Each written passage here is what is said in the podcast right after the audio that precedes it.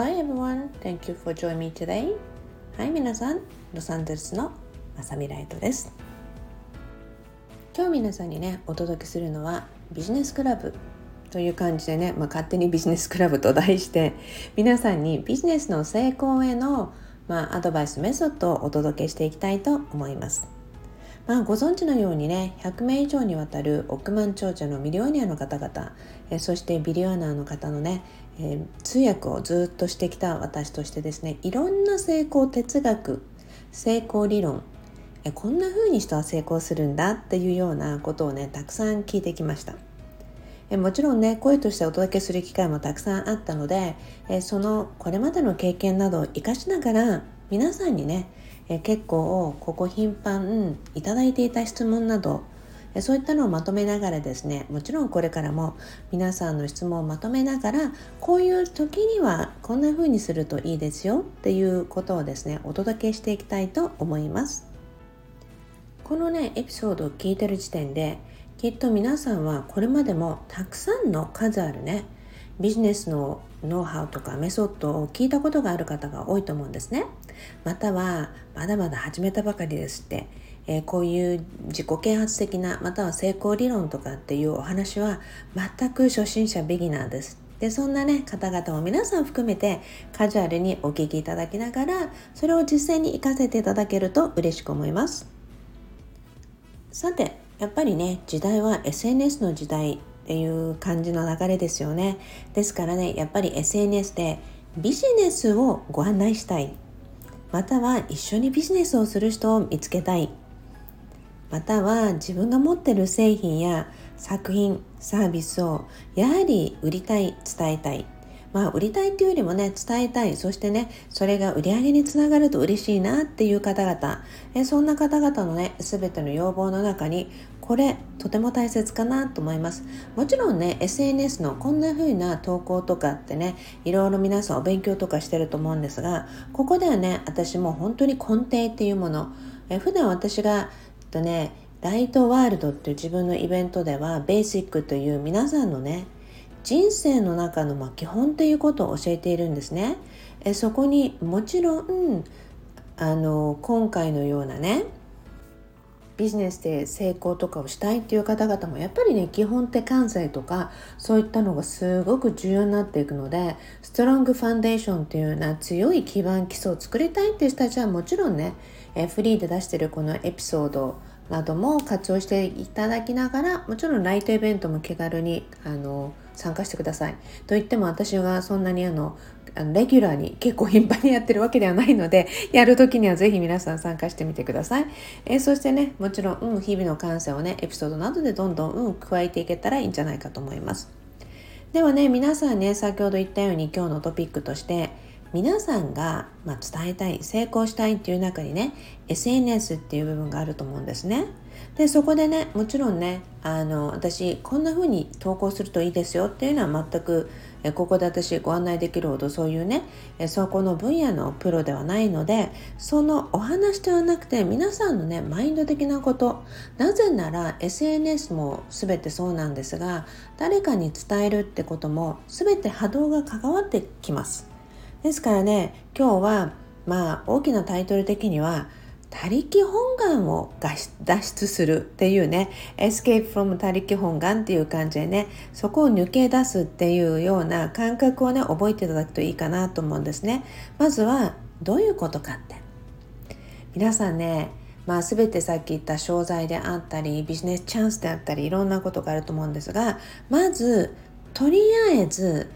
よくわかんないけど SNS を使ってるとかまあとりあえず投稿しておくといいんじゃないかとかただとにかくやっておこうみんながやってるからとかね。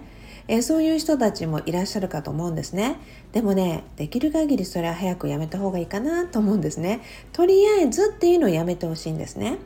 なぜならここにもやっぱり目的フォーカスっていうのが大切ですよね。やはりこれねいろんなやっぱりミリオネアの方々のお話を聞いていても常に目的っていうのがねまあフォーカスっていうのが一番大切かなっていうのがあります。今日皆さんがどんな風に過ごしたいかっていうのを皆さんの気持ちはそこにフォーカスがあるように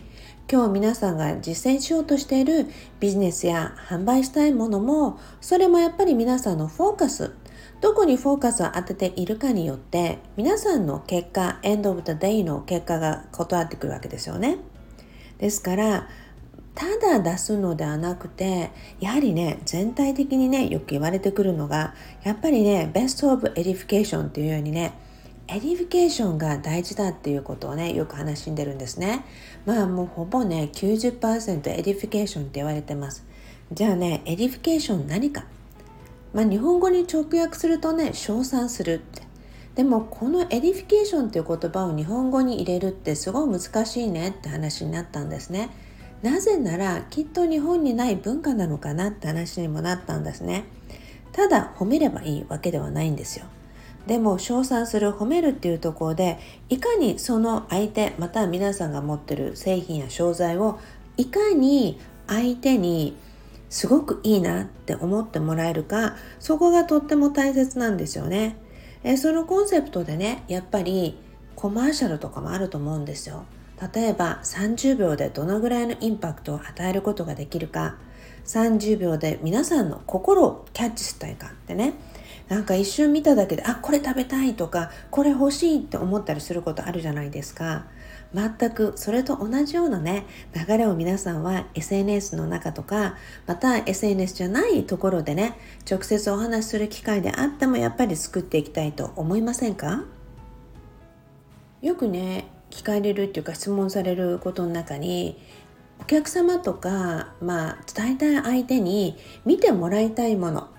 またはねビデオでの案内とかそういうものとかを送ったんだけどなかなか見てもらえないんですっていうことがあるんですよね。特にね SNS の時間になってくると時代になってくるとね見るものすごく増えてるじゃないですか。そうするとねやっぱりさらっと流して忘れちゃうじゃないですか。そこにやはりね皆さんがさっき言ったようなただ送るただ流すっていうのでは伝わりにくい時代になってきたからこそなぜこれをその方に伝えたいのか。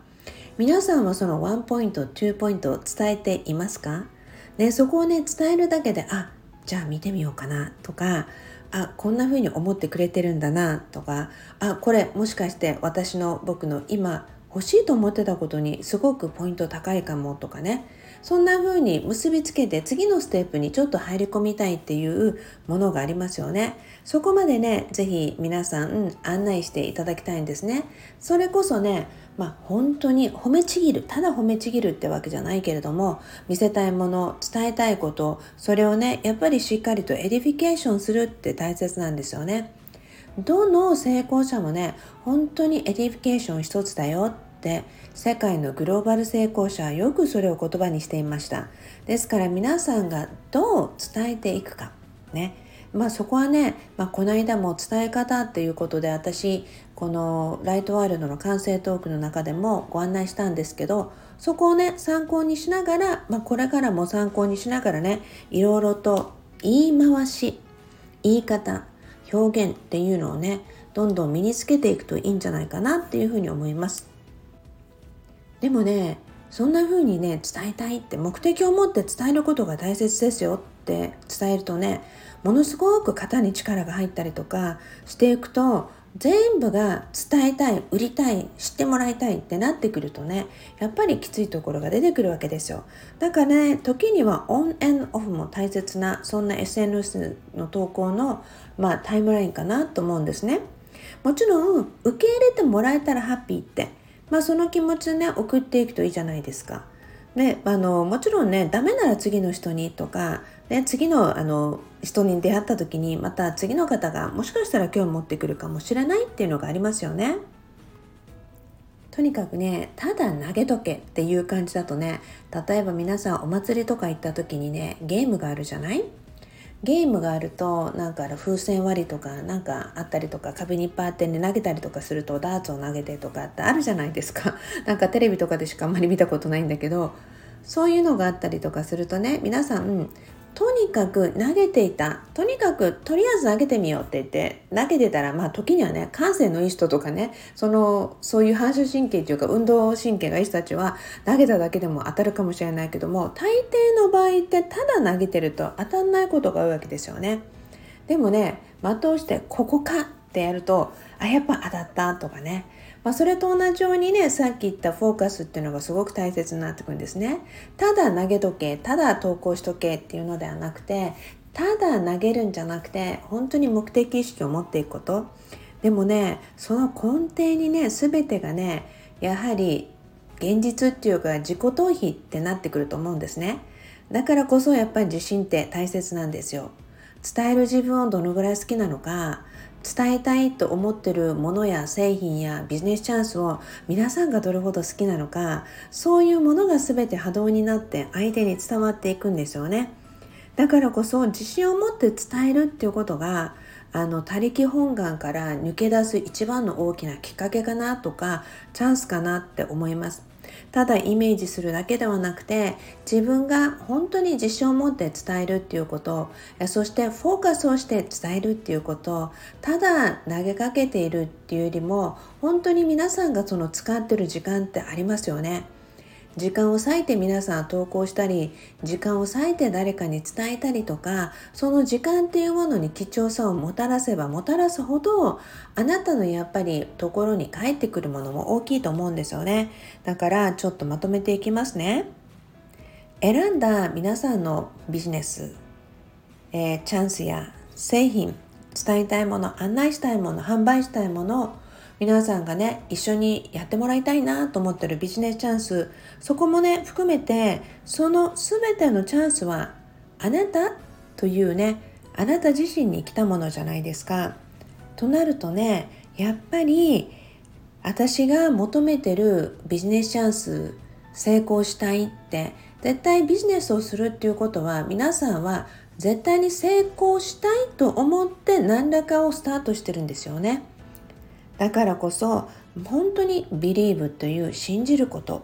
自分に自信を持ってこのチャンス自分に来たということはこれは自分がねやっぱりステップするとか大きくなるとか成功するチャンスまた自分が求めていたものに対しての答えなんだなって。そうして自信を持って伝えていきフォーカスを持ちそして皆さんがねしっかりと全てのね伝えるもの全ての事柄そこにね edification ができるように、えー、そしてね投稿などでももちろんいろんなノウハウがあると思うんですね。でもそのベースになる部分に自分が自信を持って投稿してるかどうかそれだけでもね大きく変わっていくと思うのでぜひ皆さん、うん、そのあたりを意識して他力本願からね脱出しえそしてまた自分のね大好きな道をクリエイトしていくと一番いいのではないかというふうに思います。まずはやってみてください。そして皆さんがねやってみた時になんとなくやってみた時とフォーカスを当ててやってきた時のうん、フィードバック結果の違いとかねそういったのまた是非教えてください。そしてね皆さんが一歩一歩こういったことをねあの1回ではうん簡単に大きな自信ってつかないかもしれないけども継続は力なり